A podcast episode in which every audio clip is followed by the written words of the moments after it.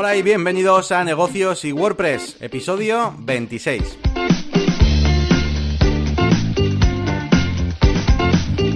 Bienvenidos a Negocios y WordPress. Eh, ya lo sabéis, cada dos jueves grabamos este podcast acerca de negocios, marketing y un poquito de WordPress también. Y bueno, ya como todas las semanas eh, estamos aquí, pues yo, que soy Yanni García, pues que me dedico sobre todo al tema del branding, marketing online y mi compañero que es Elías Gómez, que eh, bueno, ha estado acompañándome durante mucho tiempo, haciendo páginas web y desarrollando proyectos conmigo en un estudio que tuvimos. Y después, pues eh, ha emprendido eh, pues diferentes negocios, entre los que ahora destaca la faceta de DJ, de eventos. Y nada, pues aquí estamos el día 25 de octubre y estará escuchando esto en viernes, aunque ya sabes que lo grabamos jueves, todo no hace falta decirlo. Y nada, ¿qué tal Elías? Bueno, pues bien, bien, eh, preparado eh, para grabar después de un rato que hemos tenido de charla off the record. Y nada, pues con semana y época reflexiva porque se está acabando la temporada de bodas. Y, y bueno, luego te cuento porque tengo varias reflexiones al respecto. Bueno, pues vamos a comenzar ya con este episodio que va a ir dedicado a los currículums, que ya llevamos un par de intentos, dos o tres, de, hacer este episodio, pero como nos liamos ahí con tantas novedades y cositas que contaros, pues al final no, lo hemos llegado a hacer, así que hoy esperamos que así sea. Y, nada, vamos a comenzar como siempre, pues hablando un poquito de las, de las novedades del mundo, pues de, pues, bueno, mundo digital, mundo del marketing y demás, pues novedades un poquito externas a nosotros y luego iremos ahondando ya pues en temas más profesionales en este primer bloque de, de novedades. Así que bueno, esta semana yo la verdad que la mayoría de cosas que traigo, bueno, por no decir todas las cosas que traigo son bastante profesionales y he estado un poco mm, pues eh, ausente y sin mirar un poquito las noticias externas. Así que te voy a dejar paso a ti, Elías, para que nos cuentes un poquito pues eh, qué novedades hay, hay esta semana. A mí me pasa un poco lo mismo que a ti, ¿eh? Tampoco he estado ni muy al tanto de noticias. Está bastante liado enviando presupuestos de Spobodas. Eh, ya contamos la semana pasada la experiencia. La semana no, el episodio anterior. Y, bueno, lo único así a destacar eh, que he hecho tres artículos en mi web. Uno sobre productividad y motivación y dos, mm, bueno, comentando un par de teléfonos, que ya sabes que a mí esto de los gadgets me gusta mucho, y, mm, y, nada, dos, dos modelos nuevos que, han salido, uno de Huawei y uno de Meizu, ya de estos super modernos con todo pantalla e incluso el sensor de huellas bajo, el, bajo la pantalla. O sea, no está ni adelante, abajo, ni atrás, está dentro de la pantalla, digamos, y para desbloquear pones el dedo en la pantalla. Y me pasa últimamente una cosa, Yannick, y es que mm, estoy mentalizándome cada vez más de esos contenidos que me gustan y de los que quiero dar alguna opinión, em, el ponerlos en mi página web, ¿no? Ya hemos contado alguna vez que utilizo el bookmarklet de PressDis para publicar rápidamente en WordPress, que hice incluso un plugin mm. para fusionar entradas. Y por un lado me gusta que estoy ahí activo con eso, pero por otro lado claro, cuanto más comentas, más tiempo tardas en hacer el artículo o la nota que, apuntas, ¿no? Esa curación de contenidos. Y a lo tonto me pongo a escribir, me pongo a escribir y se me va una hora en cada articulillo de estos. Bueno, en los de los móviles igual no tanto. Y, tengo la sensación de que estoy a muchos frentes abiertos, ¿no? Que es un poco lo que comentábamos ahora fuera de antena, iba a decir. Y eso me gustaría tratar, no sé si en este episodio, pero si no, si no en otro. Pero bueno, que os invito a que visitéis los, los artículos que os dejaremos enlaces en las notas del episodio de hoy. Muy bien, muy bien. Pues nada, echaré yo también un, vistazo y al final, pues eso, eh, hemos estado comentando un poquito, eh, pues que todo este tipo de cosas que hacemos, pues que hacemos muchas cosas, pues que sobre todo nos anima a hacerlas si vemos que tiene también, pues algún tipo de, feedback y demás, como este podcast. Así que nada, si echáis un vistazo a esos artículos, pues mejor, así animamos a, a Elías a que, a que siga con ello y pueda invertir tiempo. sí, sí, bueno, al final es, es, difícil mm, para las personas que somos autónomas, que nos dedicamos a nuestro propio negocio. Es difícil, eh, ¿cómo decirlo?, delimitar qué es trabajo, qué es ocio, qué es tiempo libre. Porque claro, la mayoría de la gente que trabaja por cuenta ajena termina su trabajo, se va a su casa y ya está. Una vez hechas las tareas domésticas o las obligaciones de cada uno, el tiempo que quede es tiempo de ocio. Ya lo puede dedicar a sus aficiones, a estar tirado en el sofá, a irse a tomar algo con amigos, lo que sea. Pero nosotros estamos ahí siempre en esa zona gris y es mm, complicado delimitar eh, a qué le dedicamos el tiempo, sobre todo ya no en cuanto a trabajo y ocio, sino cuando tenemos varios proyectos, o como tú que estás ahora con el canal de YouTube, a la vez que la consultoría, a la vez que tu propio trabajo, y es complicado, es complicado a veces, y creo que podríamos hacer algún día algún programa sobre esto. Sí, sí, no, no totalmente de acuerdo. Eh, por cierto, ¿te has dado cuenta de que la palabra negocio tiene ocio dentro? Sí, se supone que es negación del ocio. Ah, vale, vale. No, pues nunca había caído hasta ahora. es que el problema que tenemos es que nosotros hacemos negocios en el tiempo libre. Claro, sí, eso es, sí, sí, sí, lo has dicho, lo has dicho muy bien. En, el, luego encima, claro, mm, he puesto el ejemplo tuyo del, canal de YouTube, pero bueno, podría ser el mío. Yo tengo, mm, ah, como siempre hemos dicho en este podcast, la faceta principal de DJ Elías, que es eh, más o menos mi forma de vida actualmente, ¿no? Mm, de donde vienen la mayoría de mis ingresos. Pero sigo teniendo mi faceta de DJ de discoteca por ahí latente. De vez en cuando me vienen ramalazos, vamos a decir, de que me gustaría dedicarle más tiempo. También otros proyectos que se, que se vienen a la mente, ¿no? Eh, alguna vez hemos comentado pues que el mundo nocturno de, de la de DJ de bodas, y ya no digamos de DJ de, discotecas, pues cansa, nosotros ya, eh, ya no somos adolescentes y pues te planteas otras opciones, ¿no? Intentar ganar dinero online, que es en el mundo en el que nos movemos, y al final no sabe uno a qué dedicarle el tiempo y pues de repente igual tienes un, una, iba a decir un altibajo, una, una, un bajo, ¿no? En esa, mm, en una de las facetas y te animas a dedicarle tiempo a la otra y bueno, puede ser complicado, puede ser complicado. Sí, sí. Bueno, pues esto lo tendremos en cuenta para, para hablar un programa sobre completo sobre esto, porque la verdad es que da para ello. Y bueno, veo aquí que nos vas a comentar algo que es de Elementor, pero no lo voy a comentar yo, lo vas a comentar tú. A ver, cuéntame, porque, porque no, no estoy enterado. A ver. Pues no sé cómo lo vi el otro día y han sacado, mm, creo que es un plugin, un plugin que se llama Elementor Blocks for Gutenberg. Estuve viendo el vídeo y me pareció bastante interesante. Puedes meter cualquier eh, widget o como se llama, como se llama en, en Elementor estos, estas cosas que guardas, cada uno de ellos. Sí, widget, widgets. Bueno, pues cada widget o cada layout que guardas lo puedes insertar eh, dentro de Gutenberg. Añadir nuevo bloque, layout, te sale un selector y puedes elegir, pues no sé, imagínate que has diseñado una llamada a la acción en Elementor, pues te, se integra dentro de Gutenberg. Así que bueno, un poco casi casi lo mejor de los dos mundos, por así decir, ¿no? O quizás una forma de hacer una transición. Bueno, está chulo. Es interesante. Eh, yo tengo una página web que, eh, que hago mantenimiento y todavía no me han querido coger el, el hacerla de nuevo, aunque estamos en ello y tiene un montón de, plugins que no actualiza, que está mal, que encima son de pago, tiene Visual Composer sin actualizar, da un montón de problemas y, que, y quieren hacer una cosa con Custom Post Types, pero no me deja instalar Elementor porque hay mucha mierda y Elementor no tira por, lo que hay ahí. Eh, no tira su propio como editor, entonces estoy investigando a ver si tengo si hay alguna posibilidad de, de editar pequeños bloques para meterlo en, en Gutenberg, por ejemplo, en el editor. Pero claro, ¿esto, esto te abre el editor de Elementor o es que no, no entiendo muy bien?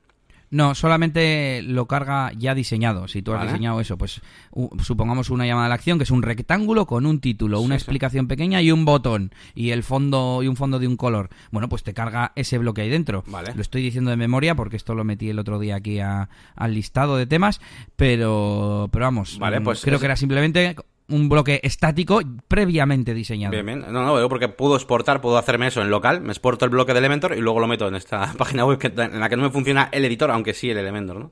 Vale, vale. Pero tienes que tener el Elementor instalado para que esté listado de alguna forma. Sí, sí, instalado me funciona. Lo que no me funciona es el editor. Se, queda ahí en una pantalla en blanco por, por, diversos problemas que hay con, la web, vamos. sí, incompatibilidades. Sí, sí.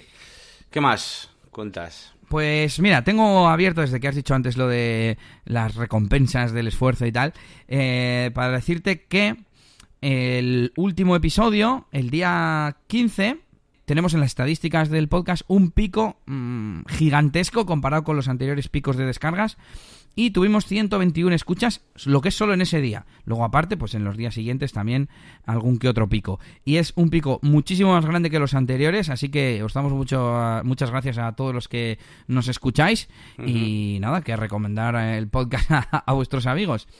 Eh, ¿Qué te parece si compartimos una captura de, de, la, de las estadísticas desde el principio de los tiempos? Vale, vale, muy bien. Sí, sí. Vale, pues voy a, voy a hacerla ahora.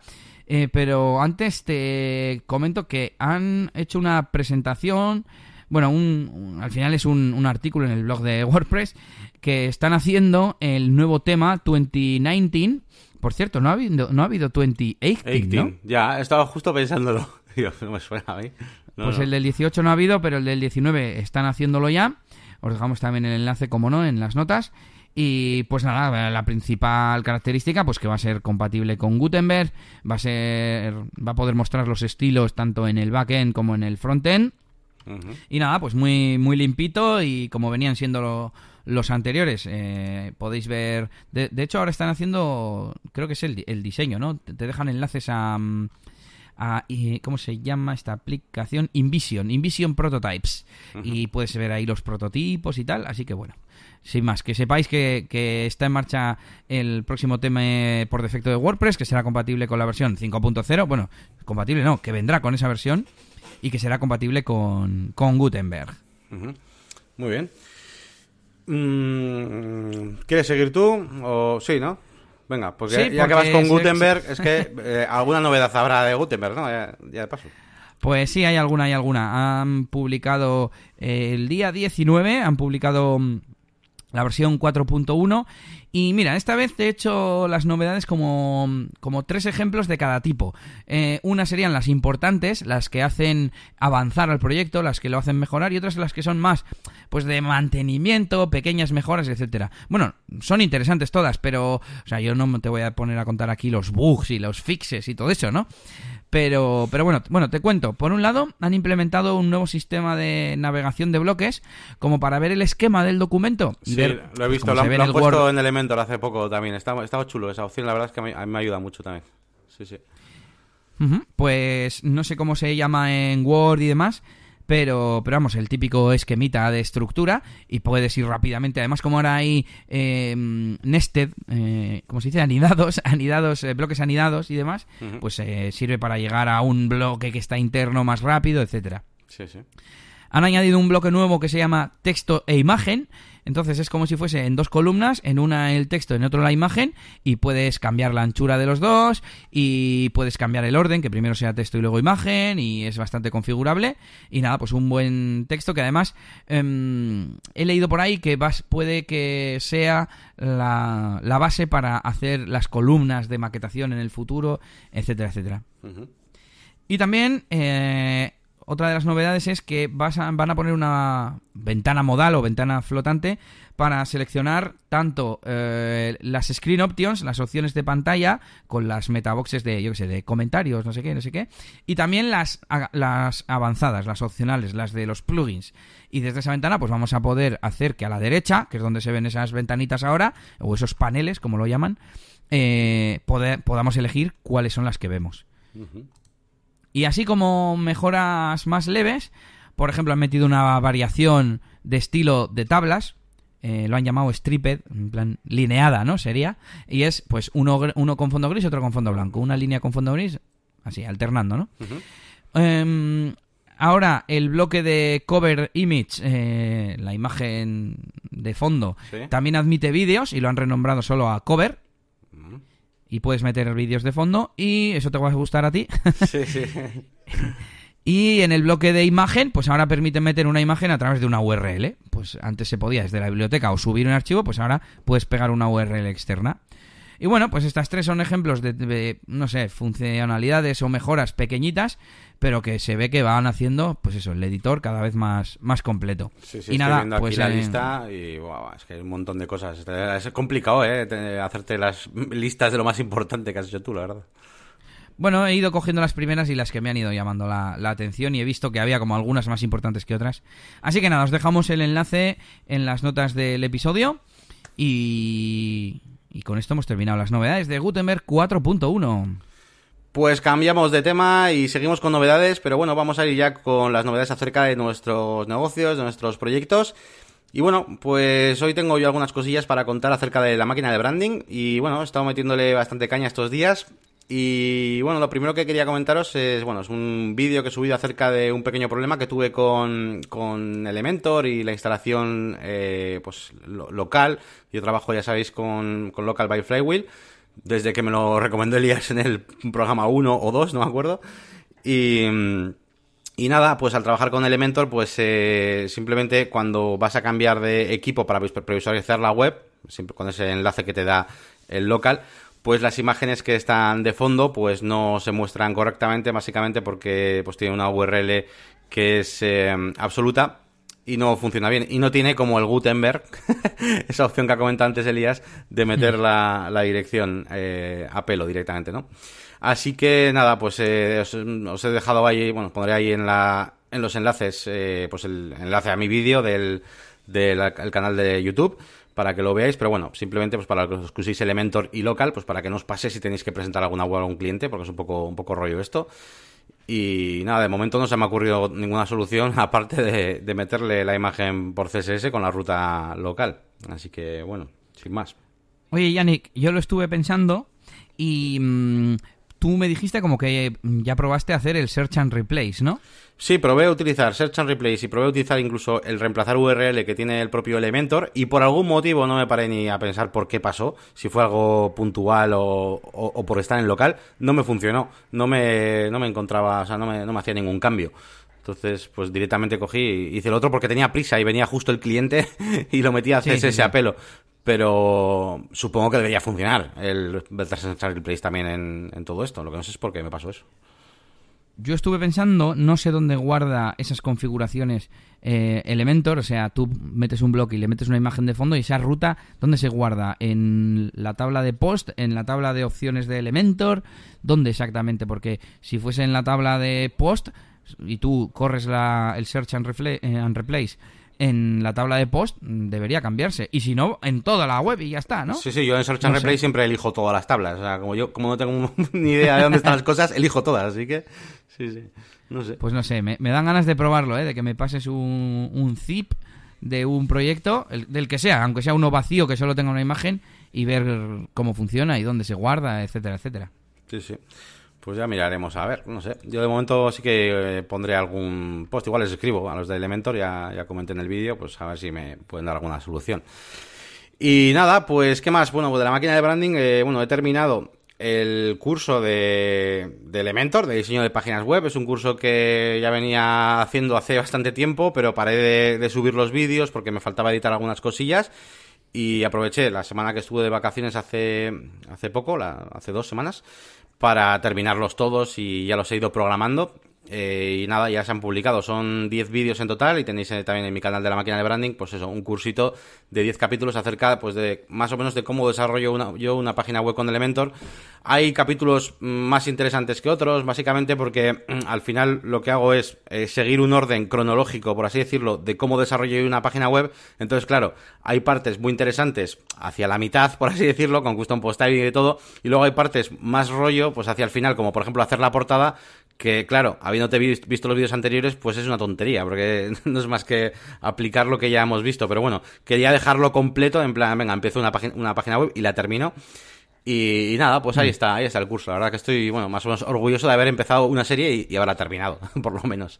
Así que... Bueno, a mí me parece eh, interesante porque aunque haya cosas que ya sabes, eh, en cuanto a conceptos básicos de web o la estructura de una web, eh, hay cosas de Elementor, si te interesa aprender de Elementor, yo me los he visto todos, bueno, me falta el último, y, mm, he aprendido cosas, me ha, he visto que, oye, Elementor es muy flexible y muy capaz de hacer cosas chulas. Sí, sí, sí.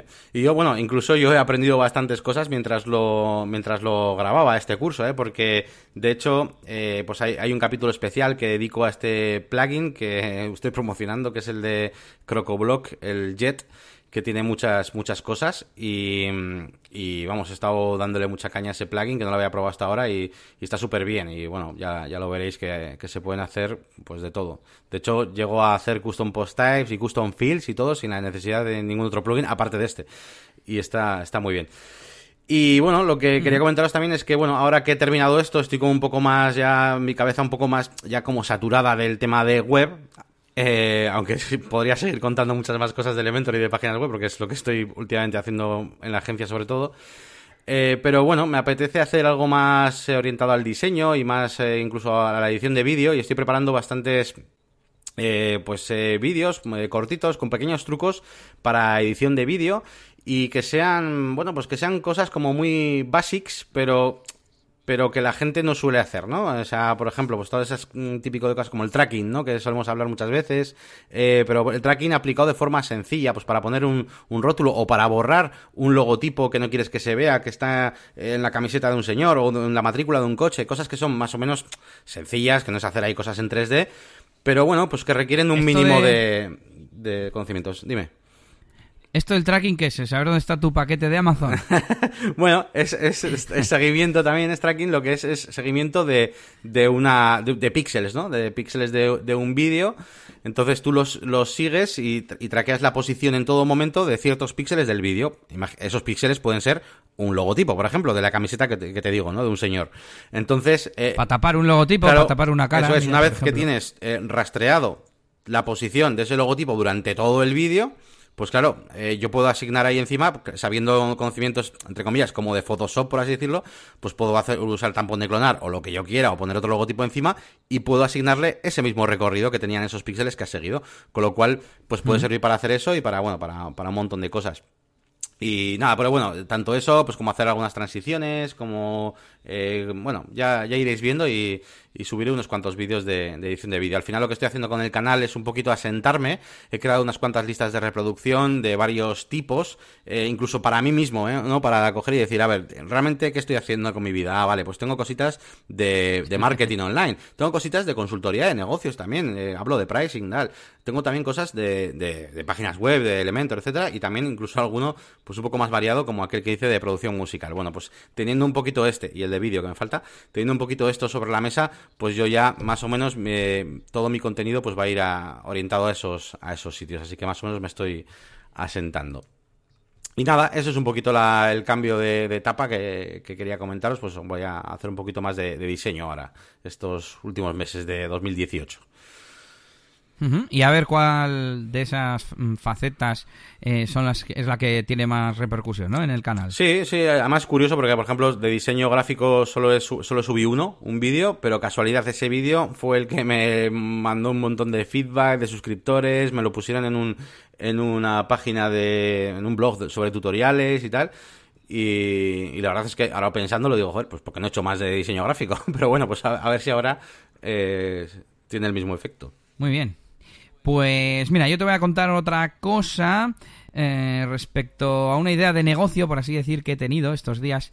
Eh, como te decía antes, estamos en final de temporada y... Mm, mm, por un lado, sí que estoy dedicando más tiempo a, trabajo atrasado que tengo, a edición de vídeo, edición de las sesiones que regalo a los novios y demás pero también mm, pues te, libera un poco, ¿no? Porque este sábado ya es la última boda de la temporada y empiezas a pensar en otras cosas y tal. He estado dándome vueltas eh, por los foros de bodas.net para, mm, no sé, retomar un poco el contacto, ¿no? De, qué habla la gente y mm, leyendo varios debates me di cuenta de que hay muchas parejas que visitan un montón de restaurantes pero en plan, o sea, te dicen, no, pues he visto este, este, este, este, este y algunos más. Igual son 10 restaurantes o, así.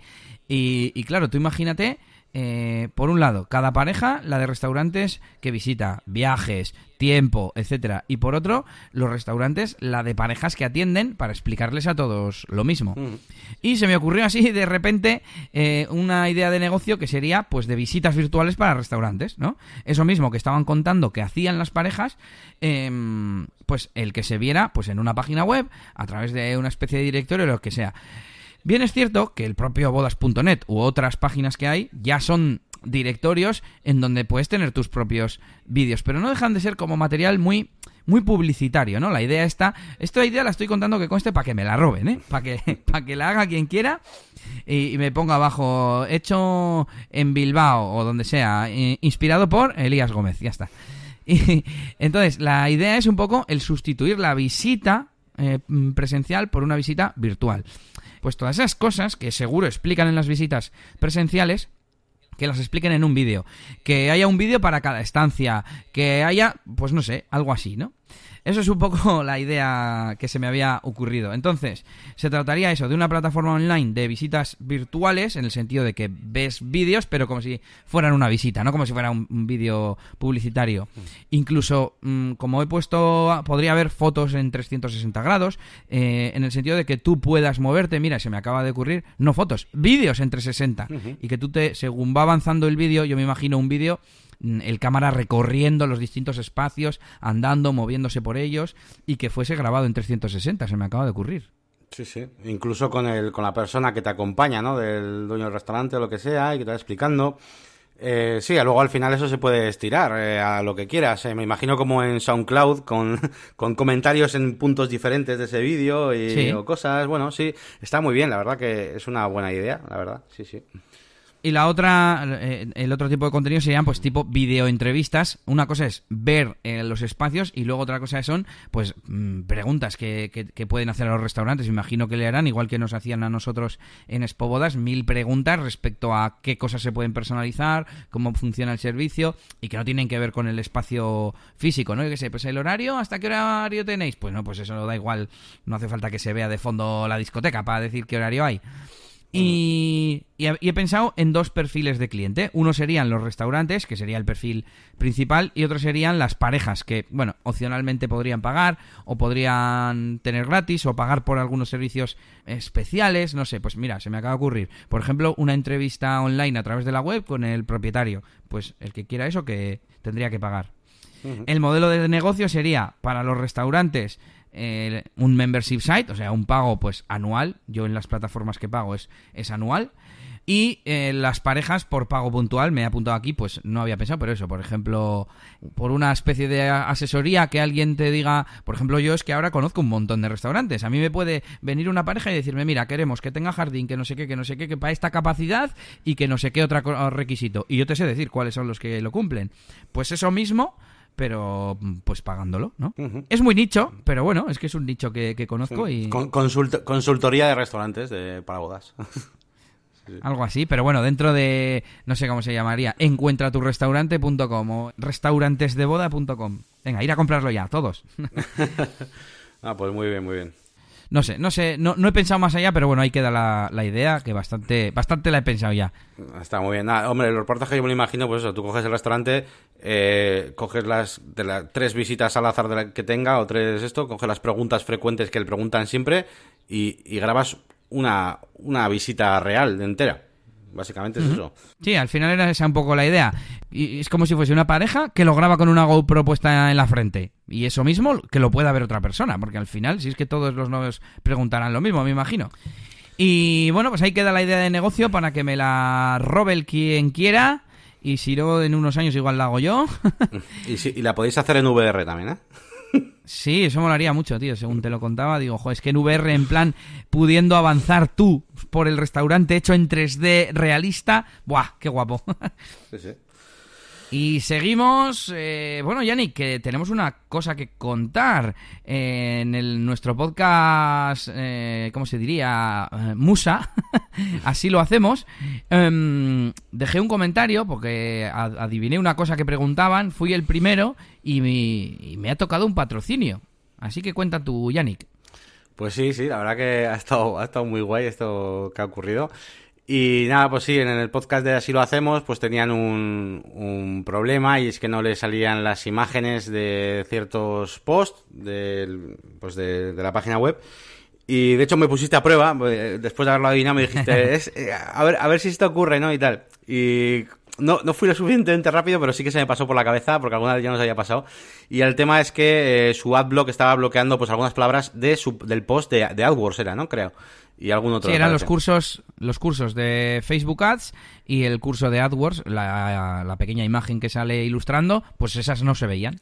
Eso es. A veces, pues bueno, pues ya sabéis, AdBlock detecta palabras, pues como ads, por ejemplo, y, y, lo bloquea y no estaba, no estaba saliendo. Y así Elías fue ahí raudo y rápido y veloz y, contestó y, nada, pues que los de Así lo hacemos, sabéis, pues, Joan Boluda y Alex, eh, ¿cómo se llama? Alex eh, Martínez. Alex Martínez. Pues nada, pensaron, pues cómo vamos a premiar a Elías, pues bueno, pues con un patrocinio de estos que de estos que hacemos en el programa. Así que nada, genial. Y, bueno, ahí ya entró Elías que empezó ya, claro, como tenemos tantas cosas en marcha, como os hemos comentado al principio del programa, empezó a pensar a ver cuál era la mejor forma de aprovechar este, este patrocinio, ¿no? Sí, sí, y claro, mm, me pareció que quizás mi proyecto principal actual, que es el de DJ Elías, de bodas y eso, pues no pegaba mucho, ¿no? Y estuvimos pensando, eh, pues eh, que patrocinen el podcast, pero al fin y al cabo el podcast tampoco es un proyecto así como sólido que mm, sentía que desaprovechábamos el, la inversión, ¿no? La inversión que nos han regalado en este caso, y serían 120 euros. Y, y pensé, bueno, pues yo creo que lo suyo es que patrocinemos la máquina del brandy en el proyecto de Yannick, que al fin y al cabo son servicios que tienen un, un retorno de la inversión si alguien le contrata. Y como te dije a ti, prefiero que dentro de dos meses me digas, oye, que me han contratado dos o tres personas gracias al patrocinio, a que eh, veamos dentro de dos meses que nos han subido un 20% las escuchas. Pues me da igual las escuchas, prefiero, prefiero que te llegue a ti eh, el retorno. Sí, sí, Juan, pues muchas, muchas gracias, Elías. Yo, bueno, ya, ya sabes que estoy eternamente agradecido por esto. Y además que, bueno, que, bueno, de todas formas lo que dices del podcast, yo además tengo el siguiente vídeo, de hecho, que voy a hacer en el canal, aunque he dicho que iba a hacer de edición de vídeo, eh, tenía pensado hacer uno de negocios y WordPress. Y de hecho he creado, bueno, hemos creado un canal en YouTube para, para negocios y WordPress eh, pues para tener ahí también los vídeos y bueno, y ver qué tal funciona. Oye, pues simplemente pues como, como prueba. Y aparte quería yo grabar pues una presentación pues para que la gente también que está en mi canal y no conoce negocios y WordPress pues lo, lo conozca. Así que bueno, si sumamos un poquito todo, bueno, pues eh, y promocionamos la máquina de branding, pues genial, para ver si me dice algún cliente. Y luego además, bueno, pues para que vayan también a mi canal de, de YouTube, donde también van a poder conocer negocios y WordPress, además de muchas otras cosas. Así que nada, pues eh, genial, genial esta noticia y a ver qué tal ese, ese patrocinio. Y no tenemos feedback, Yannick, no tenemos feedback. Así que tenemos que pasar a la recomendación de herramientas. Venga, pues empiezo, empiezo yo eh, con una herramienta que está dentro de otra herramienta. Eh, se trata de mm, WP Query Generator, eh, que es una herramienta que he encontrado por casualidad en la página web del plugin este que últimamente estoy probando, que es el de CrocoBlock, el de Jet, que tiene muchos plugins, que lo comento en el episodio 8 de mi curso de Masterclass de Elementor. Y trasteando por la web, de repente, pues vi un botón que era como, tipo, pues eso, eh, herramientas y encontré eh, que tiene dos, eh, dos herramientas y que son para crear, eh, unas para crear formularios de contacto de Contact Form, ¿vale? También tiene como los shortcodes y demás, está más o menos interesante. Y luego hay una que es WP Query Generator. Y bueno, pues está bastante bien, te deja hacer, digamos, sacar el código de, la query, además una cosa que estoy yo aprendiendo poco a poco, ya lo sabías que me quiero meter un poquito en esto y voy a ir un poquito desde cero. De hecho, esto igual hasta, entre comillas, me viene hasta mal, porque me, facilita algunas cosas. Eh, entonces, nada, sería una especie de. Mm, los que ya conocéis, por ejemplo, Generate WP, que yo utilizo mucho pues, para generar los custom fields, custom post, pues es un poquito lo mismo, pero para generar eh, queries.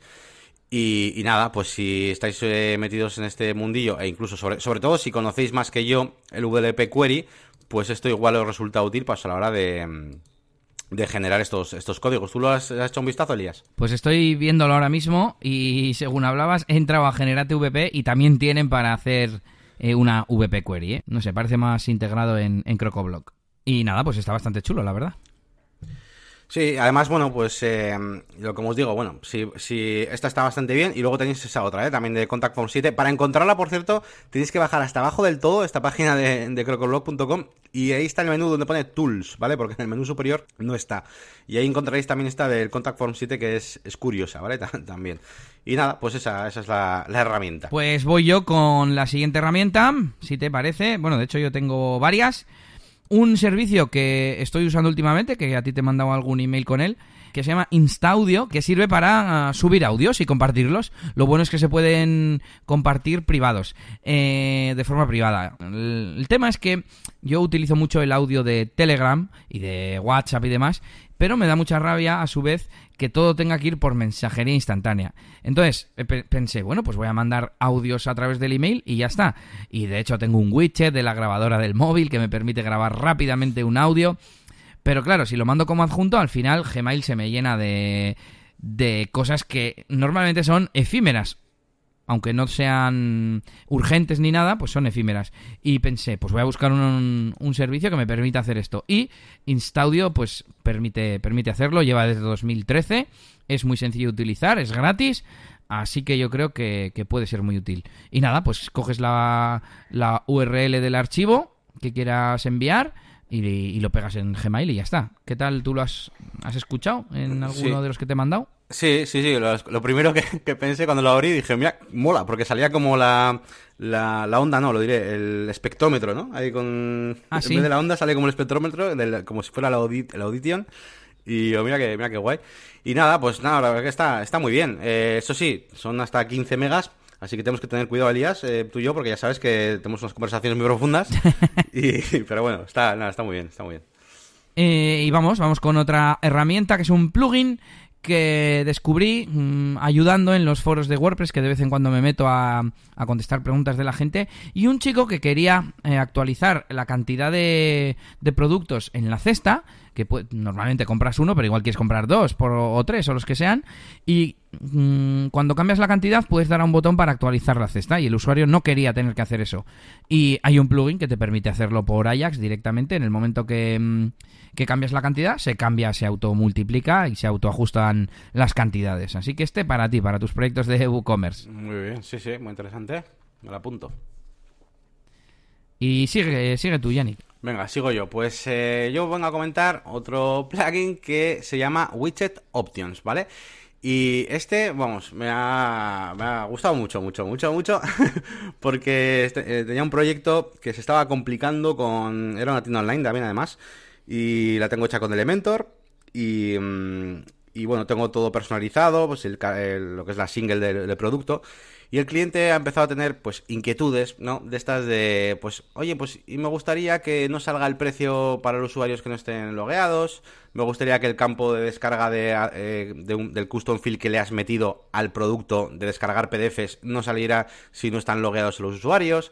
Eh, cosas así, ¿no? Y eh, he descubierto este plugin que está súper bien, que nos permite eh, tener muchísimo control sobre el comportamiento de los widgets. Pero claro, este plugin funciona para los widgets de WordPress normales, pero es que además tiene un botón en el que puedes activarlo para los widgets de Site Origin, para los widgets de Elementor, para lo que tú quieras. Entonces, eh, y además se integra en el propio editor y todo. Entonces tú estás ahí en un, yo qué sé, pues yo, Elementor, que es el que uso yo, y coges cualquier mm, bloque y tienes como unas opciones de, de widget options avanzadas y ahí puedes restringir pues por usuarios, por permiso, por roles, que no salga, que sí salga, que, que no salga si contiene tal cosa. Por ejemplo, tiene una cosa también muy interesante que no la he contado, que es otra de las cosas que, me, que quería hacer. En Elementor, por ejemplo, yo creo un botón para descargar para descarga de PDF. Ese botón tiene un título y tiene un enlace. El enlace es dinámico. Le digo que ese enlace lo coja del custom field eh, que he creado para, para de tipo archivo, ¿no? Pero yo no quiero que ese botón salga si no hay archivo. Bueno, pues con este widget puedes decirle que no te muestre el botón, el widget, si no está lleno el campo dinámico del custom field, por ejemplo. O sea, está, está muy guay. La verdad que puedes hacer mogollón de cosas. Eh, he estado un rato ahí mirando todas las que podías hacer, además de las que he necesitado. Y está súper chulo. Tiene como una versión pro, pero vamos, la gratuita te deja hacer un montón de cosas. Me ha recordado a uno que usábamos en el pasado que se llamaba pues Dynamic Widgets o algo así, que era un poco lo mismo. Dynamic Widgets es el, es el plugin que he quitado. Ese es el plugin que tenía puesto en esta página web para, para hacer ciertas cosas. Pero es que, eh, ahora mismo no me acuerdo, ¿no? Pero quería hacer como, imagínate, tres o cuatro cosas. Y el Dynamic Widgets me hacía dos. Y este me hacía las cuatro. Y, eh, por ejemplo, lo del precio. Para lo del precio, estaba utilizando un, plugin que era Hide eh, Price. Eh, no me acuerdo. si no estás logueado. fíjate, ¿no? Es que con lo fácil que es con. Con lo fácil que es hacer las cosas por programación una vez que lo entiendes, estoy seguro, me ha puesto un pie a que WooCommerce tiene un hook de mostrar precio y que simplemente te tienes que enganchar a él y hacer la comprobación de si el usuario está logueado o no y decir se ejecuta o no se ejecuta, ya está y serán dos líneas, serán dos líneas de código. Sin más, como curiosidad. Y sigo yo rápidamente con las dos que me quedan. Una es una extensión para Google Chrome que sirve para añadir rápidamente la web que estemos viendo a Todoist. Yo utilizo Todoist para el tema de las tareas y aunque hay extensión para Google Chrome, lo que te hace es te sale como un pop-up donde puedes marcar algunas como leídas. Sí que sí que tiene un botoncito ese pop-up para añadir lo que estás viendo, pero tienes que confirmar. Total que son tres o cuatro clics. Y con esto, además yo lo tengo vinculado a un atajo de teclado. Eh, es simplemente pulsar el atajo de teclado y se te guarda la, la web en tu bandeja de entrada. Así que si utilizáis Todoist, muy, muy útil. Y lo otro eh, es más que una herramienta, es la primera vez creo que vamos a recomendar un, un truquillo porque lo tenía yo guardado en mi página web y digo, mira, esto es interesante. Eh, puedes seleccionar varias pestañas eh, en Google Chrome. Bueno, mira, al menos seguimos en Google Chrome. Seleccionando una y luego con Shift seleccionando otra que esté a dos o tres pestañas de distancia. Entonces se seleccionan las cuatro y puedes separarlas a, otra ventana. Ya no sé si sabes que puedes mover pestañas sacarlas de una ventana, moverlas a otra ventana, puedes tener dos ventanas abiertas. Pues de esta forma mueves las cuatro o las cinco o las que sean a la vez. Qué bueno, lo estoy haciendo, lo estoy haciendo. Qué bueno, sí, sí, sí. Lo uso mogollón esto, ¿eh? De sacarme a otra ventana una pestaña, pero ahora van a ser más de una. es que yo, claro, yo saco una y luego voy metiéndole las demás, pues una a una al otro lado.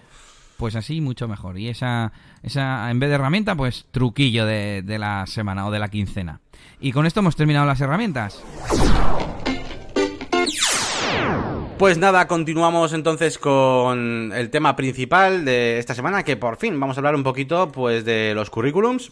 Y, mm, bueno, pues eh, al final es cómo, es eh, un buen currículum, ¿no? ¿Qué, opinamos sobre ello?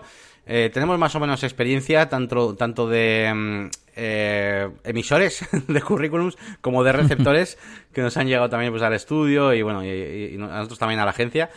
Y así que bueno, vamos a daros unos cuantos consejillos de, bueno, pues de lo que consideramos nosotros que es un buen currículum. Eh, y buenas, también buenas prácticas, eh, pues eh, al margen de que esté bien hecho, sobre todo a la hora de, bueno, pues de hacer esa, ese contacto con la empresa, de, de, no resultar molesto, bueno, ese tipo de, de cositas. Así que bueno, vamos a hacer pasar una especie de, de top 20 de, de consejitos rápidos Tampoco va a haber mucha reflexión porque son cosas bastante sencillas y fáciles de entender. Así que, bueno, si te parece, Elías, vamos hablando uno a cada uno, por ejemplo. Vale, sí. Pues venga, dale, venga, empieza tú y seguimos.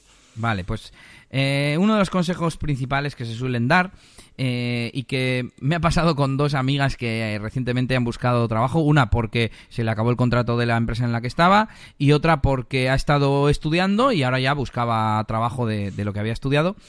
Y, es que hay que tener un currículum por cada faceta. ¿Y a qué me refiero?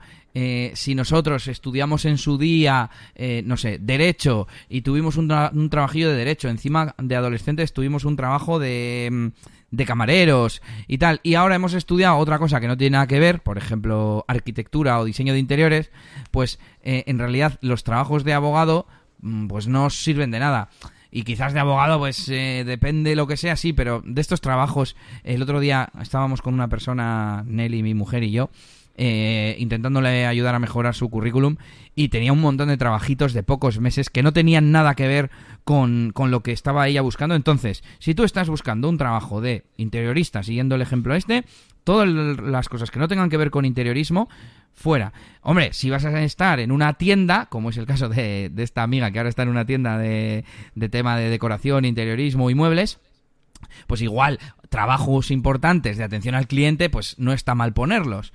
Pero mm, si has trabajado de esteticien o de peluquera o de lo que sea, pues no sirve de nada. Entonces, un currículum por cada faceta. En mi caso, pues yo tendría que tener un currículum de DJ y otro de desarrollador. Así, claramente. Muy bien, muy bien. Bueno, pues eh, a seguir ese consejo y además eh, os va a ayudar para que si vais a una empresa eh, no os pase eso que se lleva últimamente de que quieren que sepas de diseño, de WordPress, de programación, de todo y claro, si vas poniendo ahí diferentes cosas pues al final acabas haciendo fotocopias y haciendo de todo. Así que nada, enfocaros y ser, lo mejor en, en, una cosa, ¿no? Y va a ser más fácil así. Bueno, pues la... El, currículum queda más pequeño, se entiende mejor todo, incluso no por un lado, ponérselo fácil al seleccionador, que se le suele decir, y por otro lado, eh, tú mismo, no sé, no, no, queda bien que si estás buscando un trabajo de programador, cuentes que has estado en un PAF trabajando hace 12 años, como sería mi caso, ¿no? Por ejemplo. Hmm. Y... No sé si quieres decir la siguiente o te planteo la preguntita. Venga, planteamela y así hago como que la digo. bueno, hablo, pero es para responder. Venga, pues ¿qué opinas tú, Yannick, de incluir logros, capacidades y este tipo de cosas? A ver, me explico. El currículum tradicional son datos objetivos de formación académica, de experiencia laboral y como mucho, pues conocimientos de idiomas, de informática y estas cosas. Pero, pues, eh, últimamente se lleva también el tema de los logros, de las capacidades más rollo psicológicas y tal, ¿no? De trabajo en equipo y todo esto. Entonces, ¿qué, qué opinas? ¿Qué opinas tú de todo esto? Pues a ver, eh, para mí va, el tema un poquito pues por ahí, ¿no? Por el tema de que sea demostrable, de que sean datos, pues, eh, no sé, que no sean muy sujetos a la subjetividad, ¿no? O sea, pues si por ejemplo, eh, imagínate, ¿no? Pues mundo de marketing online, yo me voy a trabajar a otra agencia o lo que sea, y yo, pues aparte de las cosas objetivas que, sé, que puedo poner, de que si el software que utilizo, qué tal, pues digo que he estado durante bastante tiempo trabajando, además de como consultor y diseñador, pues que he estado también em, como jefe de proyectos y que esto me ha ayudado a, a, saber organizarme mejor con las cuentas, con mis clientes, a saber, a saber hablar con ellos, a saber eh, hacer una presentación, eh, no sé, y al final mm. Logros que, que, realmente se vea que son de utilidad para la empresa que te va a contratar, pues, eh, pues nada, pues perfecto. El problema viene pues cuando estás hablando de capacidades y cosas que, bueno, pues que son un poco a, gusto de cada uno y eso ya pues no, no está bien. Lo digo porque hay mucha gente, yo he visto muchos currículums de gente que pone precisamente pues eso, capacidades y, logros y cosas que son como... Sí, trabajo en equipo, eh, me adapto rápido, ya, pero, pero ¿hay alguna de tus experiencias que respalde eso, no? Claro, claro, eso es. Si tú lo explicas y tú dices, oye, mira, pues he estado durante cinco meses, me han, puesto al cargo de, como jefe de proyectos y he tenido que organizar a, mi equipo, he tenido que ponerles, eh, organizar las deadlines con los clientes, he tenido que hacer eh, reuniones y presentaciones de producto y tal, no sé qué, con lo cual esto, pues eh, ha hecho que mis aptitudes eh, se amplíen y de cara comercial pues he ganado bastantes puntos que antes no tenía. Por ejemplo, imagínate, pones eso, pues joder, pues de puta madre. no sé. Entonces, bueno, pues todo, todo, todo sea que lo que puedas demostrar las cosas eh, y que tengan sentido con lo que te vayan a contratar. Estoy, estoy bastante de acuerdo. Pues nada, dale con el siguiente. Venga, la siguiente. bueno, la siguiente como hablamos de no exponer ni toda tu carrera completa, pero tampoco quedarte corto, ¿no? Ni tanto ni tan, ni tan calvo. Y, nada, pues es un poquito, pues eso, de encontrar un punto intermedio eh, que también va ligeramente unido con el primer consejo de que sea un, currículum por cada faceta. Y es que, bueno, pues intentes eh, enfocar eh, todo lo que pongas, pues a, a, la persona concreta que te va que te va a contratar. Incluso, ya te digo que yo muchas veces he hecho currículums para lo mismo, o sea, para, imagínate, para diseñador gráfico, para diferentes empresas, pero diferentes mm. currículums entre sí, dependiendo de cómo era esa empresa y de lo que yo creo que, que puede a ellos gustarle más, ¿sabes? Porque igual hay una empresa que veo que es súper grande y bueno, pues igual si quiero, pues digo, bueno, pues eh, también sé maquetar, tal, no sé qué. Y lo, igual la otra que es más pequeña, pues igual eh, puedo poner también otros conocimientos, otras actitudes como más de, mm, eh, de organización, más de, pues imagínate, pues de, director creativo, por ejemplo, porque sé que es más pequeña y quizás pueda tener ahí un hueco eh, para meterme, digamos, en ese, en ese rango. Bueno, al final, al final que, que intentéis, pues eso, ser más todo lo específicos que, podáis y que no pongáis, y en cuanto a los estudios, y que también un poquito va por eso, en cuanto a los estudios y la que habéis tenido y demás, pues bueno, pues poned lo más importante y, demás, ¿no? No sé, ¿tú qué opinas, Elías? Sí, no, me parece muy bien, incluso estaba pensando, no solo acorde a, mm, a la empresa, que también, eh, pero a la empresa, mm, o sea, cambias el currículum en función de la empresa, pero en realidad porque cambia en función del puesto que ellos buscan, ¿no? Si hay una empresa que pone, se busca diseñador gráfico, que en ocasiones, eh, y te pone debajo, ¿no? Te explica en qué, en qué consiste el puesto, y que a veces tendrá que hacer ilustraciones. Ojo, pues entonces tendrás que poner, si tú tienes un portafolio de ilustraciones, o si has tenido un cliente súper importante al que le has hecho, por ejemplo, ilustraciones, o lo que sea. Sí, sí. Sí, yo por ejemplo te iba a decir que para incluso para echar currículum de profesor, por ejemplo, pues eh, yo miraba pues ya no solo lo que pidan, sino lo que les falta también, sin más, pero por comentar. Yo lo que sí igual haría, eh, claro, es que hay gente que tiene currículum que pone tal empresa, tantos meses y ya está, y no pone nada más. Eh, en parte, mm, la, sencillez está bien, pero quizás eso es pasarse de escueto, ¿no? Y lo que habría que hacer es explicar un poco los puestos. Claro, cuando tienes 30, 40 años de, de, carrera o 20 o los que sean, pues eso quedaría demasiado largo. Yo igual lo que haría sería eh, como por fases. Y para eso está bien esa parte que hablábamos de logros, capacidades y tal, que por ejemplo en LinkedIn te, te, obligan a poner casi un, un, resumen, ¿no? Yo no lo entendía, pero ahora que ya tengo un poco más de trayectoria, pues lo veo bien, ¿no? Es como si alguien a ti te preguntase, como nosotros le decimos a los clientes, oye, pero tú te viene un potencial cliente y ¿qué le cuentas para ponerlo en la web? Pues en este caso tú eres el que te estás vendiendo a ti mismo al seleccionador, ¿no? Entonces, ¿Qué contarías? Pues yo ahora mismo diría, no, pues con más de 10 años, por ejemplo, en la faceta de DJ de, de eventos y bodas, con más de 10 años de experiencia en bodas, he hecho tanto número de eventos, eh, tengo versatilidad y además soy animador y no sé qué, y yo qué sé. Y por ejemplo, los logros sería eso que suelo decir de que he pinchado en el Guggenheim, que he pinchado en el Beck, que he pinchado para Media Market, yo qué sé. Y, esas cosas luego ya se desarrollarán. Ya veremos en qué empresa estaba cuando pinché en el Guggenheim o en qué restaurante se pinchado esos cientos de eventos, etcétera, etcétera. Entonces, no sé, algo así como por capas, ¿no? Como, como en la RGPD. Si lo hace el RGPD, ¿cómo no lo vamos a hacer nosotros? Eso es. Y nos toca... Mira, ahora esta te la voy a plantear yo a ti, el siguiente punto. ¿Tiene, ¿Tiene que tener diseño, en plan originalidad? ¿O solo si eres del mundo del diseño y del marketing? Ya sabemos, estos, eh, estos mm, currículums que parecen un cartel o un folleto diseñado ahí con una caricatura que le salen unas banderas con los programas que utiliza, etcétera, etcétera. ¿Qué? ¿Qué opinas de esto, Yannick?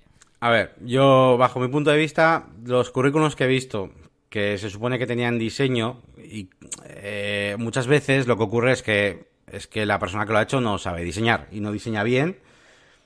Mm, diseño no es recargar mm, todo de colores y de cosas, ¿vale? Diseño es que cojas el currículum y con un vistazo rápido de 5 segundos veas todo, eh, todos los datos súper bien organizados. Que puede estar hecho con dibujos o con iconos, como tú quieras, pero ese es el diseño. Entonces, mm, esta pregunta ya sé por dónde va, Diseño gráfico.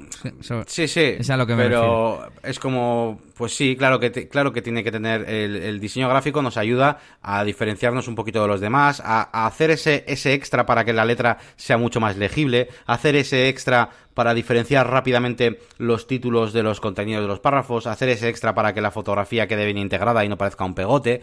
Eh, tiene que tener diseño porque... Eh, porque sí, porque, porque es necesario para que todo quede más limpio, más bonito y si además lo haces bien y eh, puedes, puedes ser capaz de diferenciarte del, del resto, ¿no? Eh, que es un poquito lo que también parecía a lo que decíamos antes de, de los logros.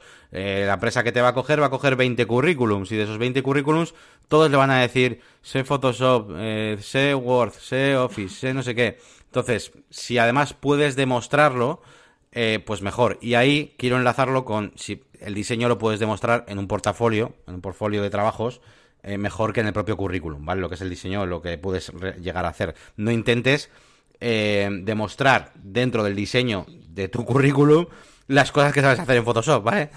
Eh, una cosa es el diseño del currículum, otra cosa es demostrar a la gente que sabes diseño. Vale, a ver si me, si me he aclarado. O sea, tú dices que tiene que tener un diseño profesional que no parezca una carta que le has escrito a, yo qué sé, a un juez. ¿No? Sí. Pero tampoco sin pasarnos al lado de las ilustraciones y las cosas muy llamativas o algo así, ¿no? Más o menos eso es lo que querías decir. Es que estoy buscando en, en, Google, he puesto diseño, CV diseño, y claro, salen diseños pues así sobrios, bonitos, como si fuese un folleto de una... Mm, no sé, no sé cómo decirte. Eh, pero yo hablo de muchos que nos han llegado a nosotros al estudio y que tenían, pues eso, ilustraciones ahí haciendo como un recorrido, como si fuese un videojuego, la portada de un videojuego, no sé cómo decirte. No sé si me entiendes. Sí. sí, ya te entiendo. Hombre, para mí, a mí eso solo tiene cabida si, ya te digo, si, si vas a enfocar el trabajo en un estudio de videojuegos, eh, o estás enviándole a unos diseñadores, a una agencia de diseño gráfico, lo que sea, pues sí. Pero si no, no. O sea, yo voy a echar currículum para trabajar eh, yo qué sé, pues eso, eh, de arquitecto y me manda y, aunque y, soy buenísimo diseñador y no, no me voy a hacer una línea del tiempo por edificios y demás o sea no no le veo sentido no le veo sentido yo creo que que ese tipo de cosas se demuestran con otro tipo de documento. El currículum tiene que estar muy bien diseñado, pero siempre con el objetivo de que la información se asimile lo más rápido y lo más comprensible posible, no de que digan qué bonito es. ¿Vale? O sea, es un poco esa la idea. Vale, pues sí, bastante de acuerdo. Voy yo con el siguiente punto, aunque es un poco abstracto. ¿Cómo lo enfocamos si no tenemos mucha formación o experiencia? Es que si no tenemos ninguna de las dos, estamos fastidiados. Es como estos que piden, sería lo contrario, bueno, me recuerda cuando piden joven y con experiencia. A ver, es imposible, ¿no? Entonces, eh, quizás, mm, por un lado, sí Mm, tenemos varias opciones. Una, formarnos primero, iba a decir. Quiero decir, si tenemos pasión por algo, si nos gusta algo y buscamos un trabajo de algo que, nos gusta, pero que no hemos estudiado, por el motivo que sea, pues hombre, podemos tener conocimientos aunque no tengamos una formación académica, por ejemplo. Mm, mm.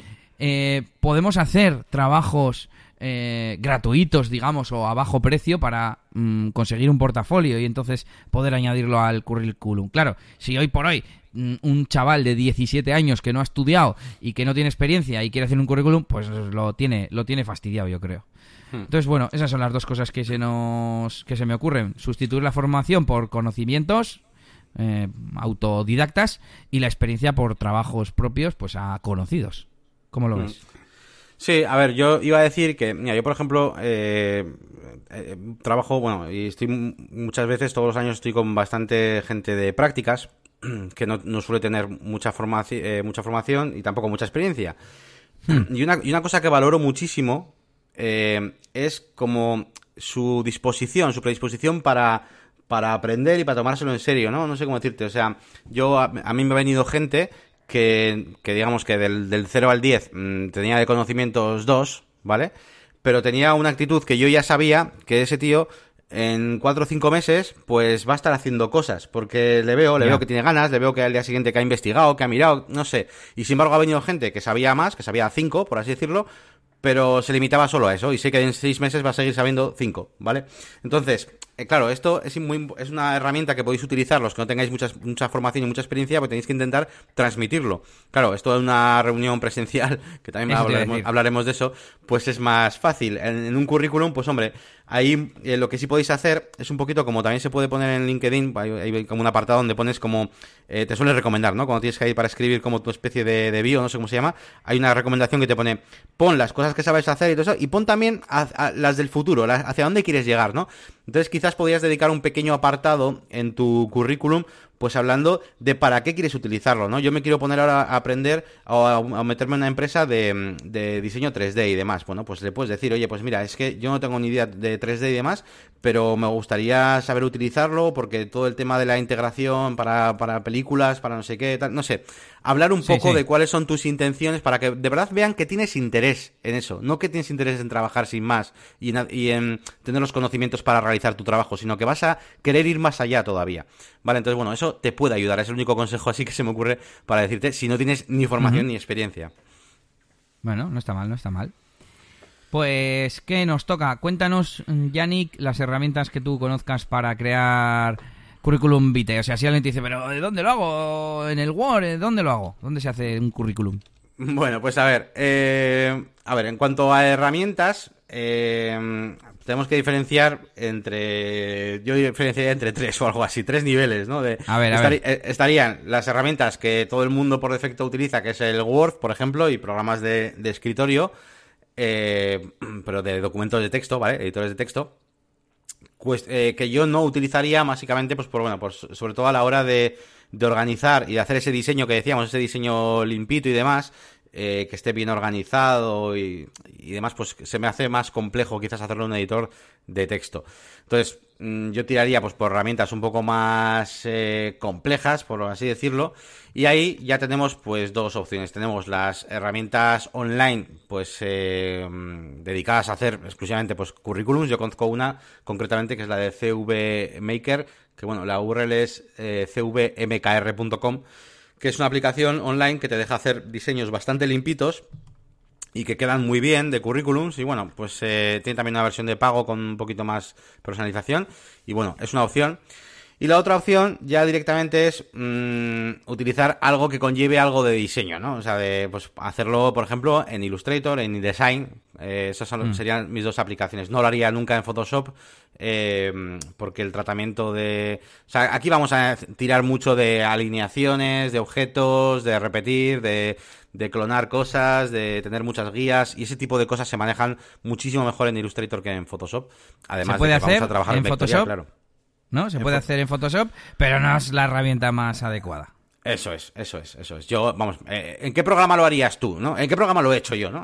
de hecho, pues yo lo he hecho en Illustrator, normalmente, este currículum, o eh, en Google Drive. He utilizado Google, Google, Drive, Google Docs, para hacer currículums sencillos, eh, con algo de diseño, pero bueno, sencillos a algún, algún familiar, o algún amigo. A los familiares se los hago en Illustrator.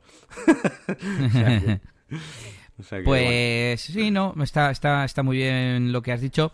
El problema que tiene el Word es que es que es un procesador de textos. Entonces, claro, si nos queremos salir un poco de ese formato de texto sencillo que hablábamos antes y queremos darle un poco de diseño, por ejemplo, que todas las, las experiencias laborales tengan la misma, el mismo aspecto, eh, que tengan el título de la empresa, el tiempo, la descripción del puesto y el año en el que entraste.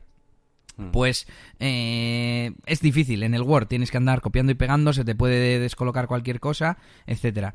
Eh, entonces yo, mm, aparte de añadir lo que de, lo que tú has dicho, quiero añadir mm, las herramientas online que hay, como la que tú has dicho y la que recomendé yo hace poco, que se llamaba resumaker.online o algo así. Bueno, en, en la sección de herramientas la tenéis. Y, y encontré, porque lo malo que tiene esta es que tú rellenas los datos, te lo descargas en PDF y se acabó. No puedes luego entrar al de cinco días y modificarlo. Hmm, y busqué... No, no me acuerdo ahora de cómo se llamaba, si me acuerdo lo ponemos en las notas, pero hay otras que te permiten guardar tu currículum y modificarlo en el, en el futuro. Solo que, pues la que encontré que me quedaba bonito, que tenía plantillas, etcétera, etcétera, pues eh, para lo que queríamos hacer, que no me acuerdo, simplemente igual exportarlo ya era de pago, bueno, no recuerdo. Y por último, me acaba de venir a la mente que, por ejemplo, desde LinkedIn podemos descargar un PDF de nuestra, de nuestra ficha, de nuestro perfil, pero queda bastante, bastante feo. No sé cómo quedará, por ejemplo, en InfoJobs o en alguna otra página de estas. Pero bueno, yo recomendaría o bien eh, diseñado a medida, como has dicho tú con Illustrator, o diseñado con un servicio de, de, de currículums. Y si no, pues bueno, Google Drive con alguna plantilla. Eh, pero no sé, es que en el... Estoy pensando, si hemos dicho que con Word no, pues con el Google Documents tampoco. ¿Qué tendría que ser? Con el de... Con el de presentaciones, con... no sé con cuál. Bueno, instalar, si no os instaláis un WordPress en local y lo hacéis... con Elementor. con Elementor, eso es, eso es. Sí, bueno, no es mala, no es mala idea tampoco eh, haceros un currículum online, ¿vale? Y tener ahí vuestra página web, vuestra landing page, eh, ¿no? Un About Me de estos, ¿no? About.me, que hay un servicio de estos para tener, pues un poco... Oh, pero no sé, a ver, voy a, voy a buscar currículum vitae online y a ver qué sale. Pero bueno, hay páginas de estas que están orientadas no a crear un currículum en PDF para luego enviar a las empresas, sino para tener como tu, tu información disponible online, ¿no? Sería esta la cosa. Hmm. Sí, sí, es que de hecho, de hecho yo ahora mismo, no sé, no, no, no, no quiero tener papeles, ¿no? O sea, no sé, sin más. Ya, eh, Nelly alguna vez que, bueno, ahora ya lleva trabajando en la misma empresa un tiempo, pero incluso estando trabajando se apunta en, a, ofertas de trabajo y me hace gracia que son ofertas de eh, Infojobs y le piden el currículum cuando en Infojobs está todo tío, sácatelo de ahí, ¿no? Entonces, en, en esta época eh, en la que tenemos todo, todo online, no, no, sé, se me hace raro tener que estar recomendando una herramienta que para diseñar un currículum que luego exportas en PDF o exportas, bueno, y exportado en PDF todavía, pero imprimir ya sí que no lo veo en PDF todavía, pero mucho mejor tenerlo online y que joder, yo igual te lo mando en PDF y cuando lo vas a consultar dentro de dos meses igual me echo un cursillo de algo, ¿no? Claro, claro, claro. claro. Sí, sí, con tus custom fields, con tus custom posts de logros y todo. no me refería a WordPress, pero bueno, un sitio de estos de about.me voy a buscar eh, mientras tú comentas el siguiente. Venga, Yannick. Bueno, pues eh, vamos a hacer un pequeño repasito por cosas que ah, no nos gustan, ¿vale? Cosas que no nos molan de los currículums, ¿vale? Eh, la que estamos más o menos de acuerdo los dos. Eh, la primera de ellas es eh, gente que manda currículums sin, sin, sin, tener oferta de empleo, ¿vale? Incluso de forma regular, ¿no? Y, periódica, incluso. O sea, y, eso a veces, pues, hombre, pues eh, molesta, molesta un poco, ¿no? que mm, incluso a veces, pues igual no contestas por lo que sea, joder, no ha habido ni siquiera una oferta, me has mandado un currículum y igual a veces no contestas y la, y la persona pues sigue, sigue enviándote o lo que sea, ¿no? Y y bueno, no sé, creo que, que hay que estar un poco más atento a, a, quien necesita el currículum y demás. Y bueno, en principio, pues que no nos mola. Cuando, cuando hemos estado recibiendo, sobre todo que la gente hacía prácticamente spam con sus currículums, y si nosotros pedir eh, o demandar empleo, pues, pues eso. Sí, yo, yo entiendo que lo normal es que cuando una empresa necesita cubrir un puesto, pone una oferta de empleo donde, donde sea y ahí se apunta a la gente. Pero no, para mí no tiene sentido que alguien coja tu, tu mm, formulario de contacto o tu email de algún sitio y te envíe un, currículum. Hmm. Vamos con el siguiente. Mm, mandar currículums para puestos no disponibles o alineados con la experiencia. Eh, es un poco parecido al anterior, pero mm, lo primero sería algo así como, bueno, sí, vale, sí, tengo un diseñador aquí y puede que en el futuro necesite otro porque a esta persona se marche o se le acabe el contrato o, amplíe plantilla. Pero de momento no he publicado una oferta de empleo, así que no me mandes eh, tu currículum. Y mm, gente que, eh, la segunda parte, no alineados con la experiencia, sería gente que te manda un currículum y que para puestos que tú no tienes. Pues, por ejemplo, docentes nos mandaban, ¿no? Eh, vale, sí, puede que en algún momento mm, demos formación, pero si tú entrabas a nuestra web, a la web de Estudio NS, eh, ofrecíamos servicios de desarrollo web, de diseño gráfico, y, pero no dábamos formación, entonces no tenía demasiado sentido. A veces gente te mandaba, bueno, para algo que, mm, pues sí, oye, mm, por si buscáis algún, no sé, mm, periodista eh, para vuestras páginas web para crear el contenido, pues bueno, puede tener cierto, cierto sentido pero pero tampoco, tampoco, porque no tengo una oferta puesta, entonces no me mandes tu currículum. No. No, además, pues eso que, que vamos, que poco más que decir. O sea, si no, si no está, no, hay una oferta, no hay una oferta y ni siquiera está alineado con el puesto de trabajo, pues bueno, es que no molestas, molestas más que otra cosa. Eso es como la publicidad, el marketing, etcétera. Y por eso ahora está tan de moda y está tan bien el inbound marketing, pues porque lo que haces es, es hacer el proceso inverso, ¿no? Intentar, pues, eh, digamos, no, no, no, ser tú el que vas dando, eh, dando la vara a la gente, ¿no? Hasta que te cojan, sino pues hacer que te quieran, ¿no? Que te requieran. Así que si podéis hacer eso de inbound marketing con inbound currículums, pues mejor también. Sí, claro, al final imagen de marca, hacer networking, ir a eventos y al final así surgen colaboraciones y Sí, yo yo muchas veces, mira, es una reflexión que también he, estado, he tenido esta semana comentando con algunos del curro, de la agencia, y es que, joder, para encontrar trabajo, mm, yo creo que hoy en día es más fácil mm, que eso, que te muevas, que te desplaces, que vayas a reuniones, que vayas a networkings. Incluso, mira, si te vas, si tienes que mandar un email a una empresa que, en la que quieres trabajar, pues casi casi en vez de mandarle un currículum o lo que sea, tipo, pues como si estuvieran pidiendo empleo que no lo están haciendo, pues oye, pues mándales, eh, yo qué sé, otro trabajo y les dices que, pues bueno, pues igual les interesa algún día colaborar en algún proyecto algo un poco más así, que no sea simplemente, oye, que quiero trabajar en vuestra empresa y, sin que ellos estén buscándolo, ¿no? O sea, que les intentad que, os quieran a vosotros, intentad hacer que, os necesiten, algo así, quería decir. Sí, sí, eh, como en el inbound marketing, eso es. Sí, eso es. Bueno, el siguiente voy a seguir yo porque es un poco más cosa mía. Eh, eh, lo hemos apuntado como... Bueno, lo voy a explicar. Eh, en algunos otros medios eh, se escucha decir que se valore el que alguien se interesa por su candidatura, yendo quizás a las oficinas de la empresa, llamando por teléfono, y a mí eso me parece una falta de respeto y, y, que lo único que haces es molestar, ¿no? Si tú has mandado, o sea, para, para un proceso de selección hay unos pasos y hay un proceso, ¿no? Como dice la propia palabra. Entonces, si el primero es mandar el currículum y el segundo es una entrevista y no te han llamado, será que no has pasado el filtro. A mí eso de, eh, no, interésate porque lo van a valorar. Pues a, mí al menos, Yannick, no sé tú, yo, Elías Gómez, si yo un día pongo una oferta de trabajo y, me mandan currículums, por ejemplo, por Infojobs, yo no quiero que alguien busque mi teléfono por ahí, me llame y me pregunte. Me resultaría hasta raro. Es en plan, no, tío, cuando, si, si me parece tu currículum adecuado, ya te llamaré o te haré lo que sea por la web o lo que sea. ¿Tú qué opinas, mm. Yannick? Sí, no, estoy, estoy de acuerdo. También muchas veces pues también depende del tamaño de la, de la empresa, ¿no? Eh, yo qué sé, o sea, me refiero, si estás en una agencia o una empresa pues con más de 10 personas o lo que sea, normalmente pues esa persona va a llegar ahí, como mucho, claro, si pregunta, oye, ¿estáis buscando trabajo o lo que sea? Pues la persona, claro, no el técnico o el jefe ni nadie, sino la persona responsable un poquito pues de administración o incluso, pues eso, de, del tema de laboral, pues le contestará que sí o que no, y en el caso de que sí, pues le puede dar cita para otro día, ¿no? Y pues bueno, pues se puede involucrar en ese proceso. Pero claro, si estamos en un estudio, tres personas trabajando y tal, y de repente te llaman a la puerta, oye, que estoy buscando trabajo, tal, que os ha pasado, cosas así, pues eso es lo que, lo que sí que es un poco raro y molesta, molesta un poco. Además es una situación un poco incómoda, ¿eh? A mí me ha llegado a pasar, pues eso, de que realmente ves pues que hay una persona pues que, joder, que es que tiene una necesidad, que está ahí buscando pues como muy a lo desesperado y y no sé, son situaciones un poco, a mí me generan como tensión, muchas veces me generan como una especie de tensión rara de, de pues eso, eh, pero como un cliente, ¿eh? a mí los clientes que vienen directamente en plan, oye, que quiero hacer una reunión o algo así, me generan la misma tensión, es joder, pues mando un email, lo llámame primero, cogemos una cita, lo hacemos, te digo sí, sí o sí no. Sí, poco a pues poco. Un pues un poquito eso me pasa también con, con la gente de los currículums, sí. Sí, bueno, el caso que tú estás poniendo es todavía más violento porque, mm, según te he entendido, ni siquiera hay un puesto o una oferta de empleo publicada. Lo que yo decía es, con una oferta de empleo, tú pones una oferta de comercial y se te apuntan 38 en InfoJobs y uno de ellos, al de una semana, te llama para preguntarte y es en plan, tío, si te, o, te he rechazado o, todavía no lo he mirado y ya te llamaré cuando, cuando pases la criba.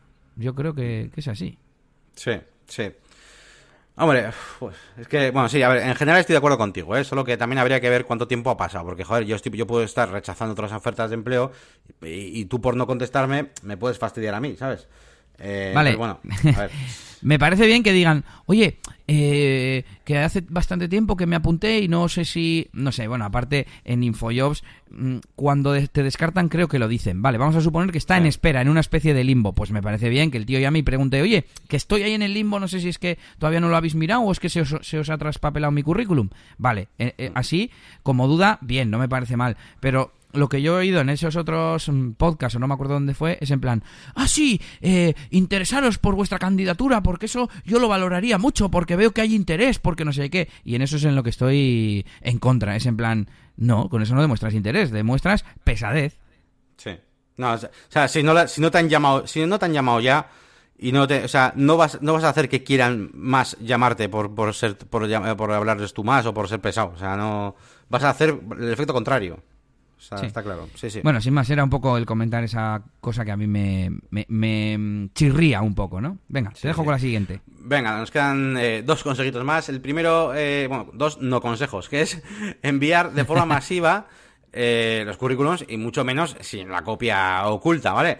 que eso, vamos, bueno, hoy en día yo creo que la gente está un poco más concienciada de todo esto, pero vamos, yo recuerdo en el estudio y demás, un montón de emails y, de currículums y de otras cosas de gente pues enviándolo sin copia oculta, es decir, pues aparecerían ahí pues un montón de direcciones y, y, de forma masiva, o sea, primero, el receptor mm, va a ver que no has enviado algo mínimamente personalizado, eh, con lo cual ya mal, mal para ti, eso es lo primero.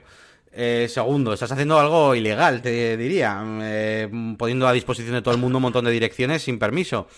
Eh, no sé, tiene tantas cosas malas esto no sé por dónde empezar. Sí, la primera parte es la de, tío, cúrratelo, escribe acá, lo que tú decías antes, para cada empresa, eh, bueno, para empezar, claro, si estás mandando a muchas empresas a la vez, es que estás ya incumpliendo una de las primeras. Es que estás mandando tu currículum a ver si suena la flauta, eso para empezar.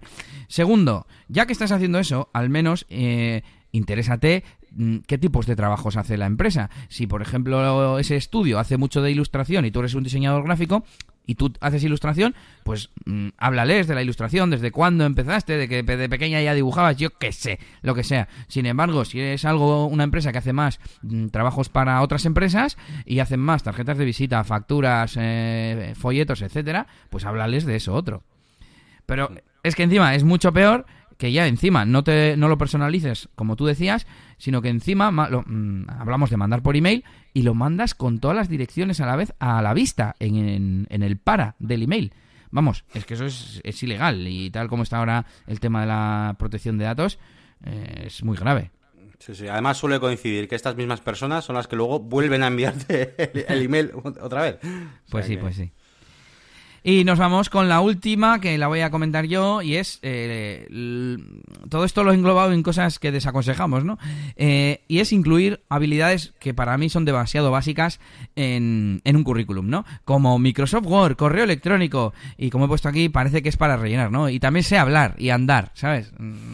sí, sí no sé, hay cosas, mm, al menos yo, que doy, doy por hecho, mm, casi incluso algunas más Mm, más avanzadas, ¿no? Como, no sé, imagínate cosas básicas de Photoshop, casi casi tendría que saber cualquier persona que se dedique a trabajo en, voy a poner comillas así en el aire, oficina, ¿no? Era por poner un ejemplo. Sí, sí, no, pero eh, es verdad que hay mucha gente que, pues, que pone eso, pues eh, sobre todo esa que pone ahí de correo electrónico y es como... O sea, no sé, ¿qué quieres decir con eso? ¿Sabes? Porque si me explicas un poco, si le das un contexto, o no sé, o soy experto en redactar correos mm, de quejas a, o a, proveedores, no lo sé, algo. Pero hay muchas veces que pones, se ponen características que no. Que vamos, a mí me parece peor ponerlas, porque parece que no tienes otra cosa que poner. ¿sabes? Sí, sí, eso es, eso es. Entonces... al final todo esto, mira, voy a hacer un poco de, de conclusión. Se trata de eh, explicar realmente nuestras fortalezas y de una manera sencilla y quizás incluso poco a poco, ¿no?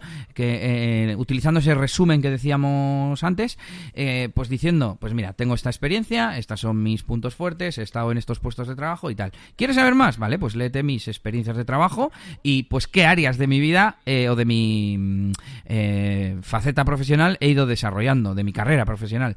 Pues por ejemplo, lo que tú decías de gestión de proyectos o mm, atención al cliente o lo que sea, si eres pues ya más técnico, pues podrías decir, no, pues mira, me he centrado en, yo qué sé, en, en backend, ¿no? En el tema de páginas web, en la parte del servidor, etcétera, etcétera. Y, y al final todas esas cosas básicas, no sé, la gente las pone por poner y no sirven de nada más que para alargar el currículum a lo tonto. Sí, correcto. Además, eh, todo esto va unido con mi idea, que no es la, que no, que estoy descubriendo que, que, no es la misma idea que muchas empresas, pero yo creo que mi idea es la correcta, que es la de que eh, el mundo se base, o las empresas se basen en especialistas de las cosas. Em, y porque mientras estabas diciendo eso, que has dicho eso último, yo estaba diciendo, jo, pero alguien puede poner que es experto en backend, no sé qué, y sin embargo igual necesitan a alguien que haga cosas en el frontend, y al poner eso de experto en backend no le cogen, igual ese hubiera sido buen candidato, por ejemplo, ¿sabes? Pero es que en el fondo, pues, pues eh, el mundo debería ser mejor así, con un experto en exactamente lo que, lo que, lo que tiene que hacer. Ya, pero el, Word, el Word no le sirve para frontend, ¿eh? No. que es de donde veníamos. bueno, Eh, nada, he dejado cuatro enlaces aquí anotados para que los pongamos en la que os los dejaremos vamos en las notas del, del episodio de cuatro herramientas online para, para hacer esto. Y yo creo que con esto hemos terminado hoy Yannick Sí, vamos a terminarlo ya hoy. Eh, ya para el siguiente programa os dejaremos eh, un par de cosillas de la sección de sección Regreso al Futuro que, tenemos ahí pendientes de cosillas que bueno hemos comentado en otros programas y hemos dicho oh, a ver si pruebo esto, a ver si pruebo lo otro y lo hemos hecho en algunos de los casos. Así que no, vamos a dejarlo para el siguiente programa porque así este no lo alargamos ya demasiado. Y nada, nos comenzamos ya a despedir. Espero que os haya gustado este programa. Eh, si queréis contactar con nosotros, pues lo mejor es que escribáis a nuestra página web, a negocioswp.es, y nos contactéis por ahí, pues cualquier eh, cosa, agradecimiento, duda o cosa que queréis que comentemos. Y luego también, pues por supuesto, eh, si intentáis pues eh, promocionar y animar el, programa a los diferentes medios que lo tenemos en Evox, bueno, pues en todas las plataformas de, podcast, en iTunes, etcétera. Y nada, eso por supuesto visitar las páginas web eh, de cada uno de nosotros, que tenemos eliasgomez.pro, djelias.es y en mi caso la máquina de branding.com y mi canal de YouTube con el mismo nombre. Y creo que no me olvido de nada más, eh, ¿no? ¿O sí? No sé si has dicho que nos dejen valoraciones en iTunes eh, Podcast o en Apple Podcast, ahí de 5 estrellas. Eso es, eso es, que nos dejéis ahí buenas valoraciones. Y nada más, chicos, pues nada, hasta el siguiente programa y nada, pues hasta luego. Agur, agur.